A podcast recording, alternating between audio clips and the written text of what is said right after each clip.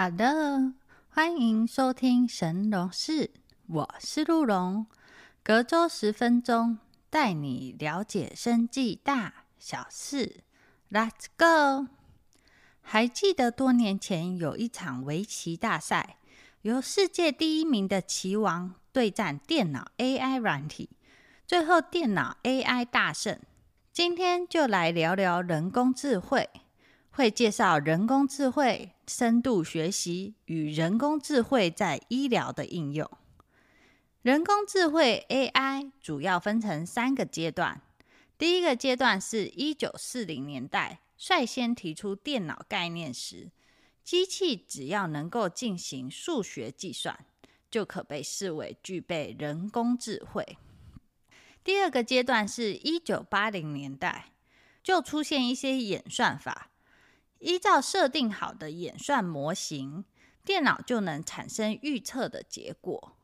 例如，YouTube 会依照你观看的影片去推播你可能喜好的影片，或者电商卖场的聊天机器人可以取代真人客服，提供行销服务，或者进行影像辨识，以人脸辨识取代密码登录。二零二一年就到了第三阶段，深度学习。这种学习方式是透过一层层的解析，归纳出预测的结果。也是因为层层堆叠才能运作，因此学者加了“深度”两个字，强调其结构的复杂性。有别于前一代的 AI，使用演算法剖析资料。根据学习到的知识与资讯做出选择，在 AI 演算法回报错误时，需要人类工程师介入调整演算模型。如果电脑拥有深度学习的技能，当回报有错误时，电脑可自行判断哪一层演算出错，进而得到正确答案。回到开场的围棋比赛。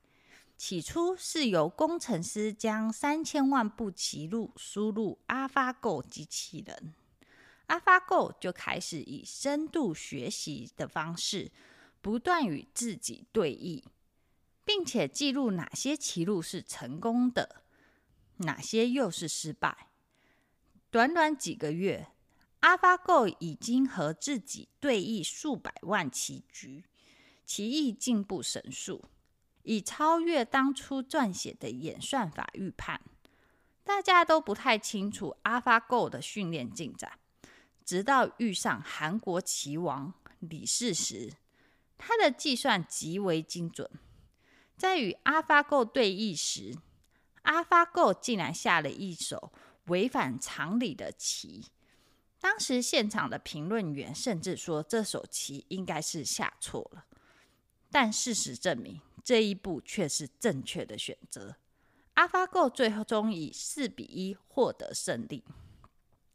AlphaGo 的神之一笔是 AlphaGo 经过深度学习自己发现的，已经超越原本工程师给他的三千万步棋路，能够发挥接近人类思考逻辑的人工智慧。所以有人认为，有深度学习的人工智慧。才是真正的人工智慧。围棋不一定所有人都能懂，但相信你一定用过 Chat GPT。它不仅能人性化的回答你各种问题，也不再让你觉得你只是跟机器人对话。早在一九六零年代就已经有聊天机器人，当时机器人是以关键字来决定回复的内容。例如，你输入的文字里有“母亲”这两个字，机器人就会回答：“让我们谈谈你的家庭等等。”但你跟他说了几句话，你就知道这是机器人而非真人，讲话会跳针，内容不连贯。那刚刚说到的深度学习套用在聊天机器人，不就 OK 了吗？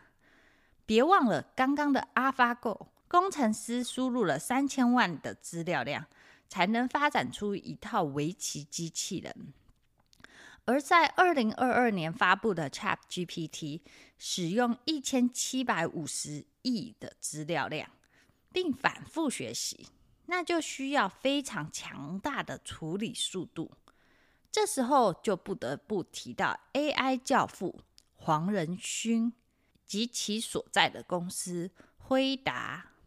辉达主要专注于电脑处理器，最早是由电脑游戏发家，后来的虚拟货币挖矿，到现在的人工智慧，都是需要强大的电脑运算。好了，我们现在已经知道人工智慧的强大之处。接着，我们来看看人工智慧在医疗上的应用。由于应用范围广，在台湾相关的公司有医阳、长家智能、晋宏、明达一等等。今天就选一间跟辉达有关的医阳。医阳是延阳的子公司，同属于华硕集团。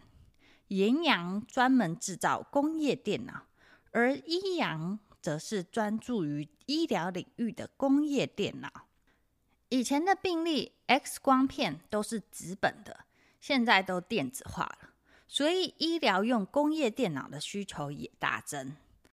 二零二三年，身体监控产品正式量产，提供给美国医疗大厂，这是医阳未来三年的重要营收来源。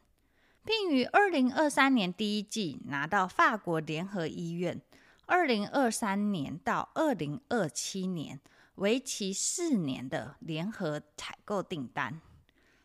未来四年若有电脑需求，依然会是绑定的唯一厂商选择。这也是依阳在欧洲市场站稳脚跟的重要利基。依阳为了因应海外客户订单增加。太空专案倍数成长，二零二三年第一季已完成建制全自动厂房，预计可达每月八千台的产能，并与欧洲建立发货仓，以提高出货速度。近年，医阳瞄准 AI 智慧医疗商机，目前有五十个与 AI 相关的专案正在进行。像是携手台科大成立医疗 AI 联合研究中心，医阳也与台湾的电子医疗产品开发商美思科技抢攻国内外医疗照护市场，主要产品为病人安全预警系统。二零二二年下半年成功打入海外市场。另外，医阳也纳入 AI 龙头辉达。全球合作伙伴计划，透过辉达旗下平台开发出的医疗影像人工智慧运算平台，其 AI 性能大幅提升。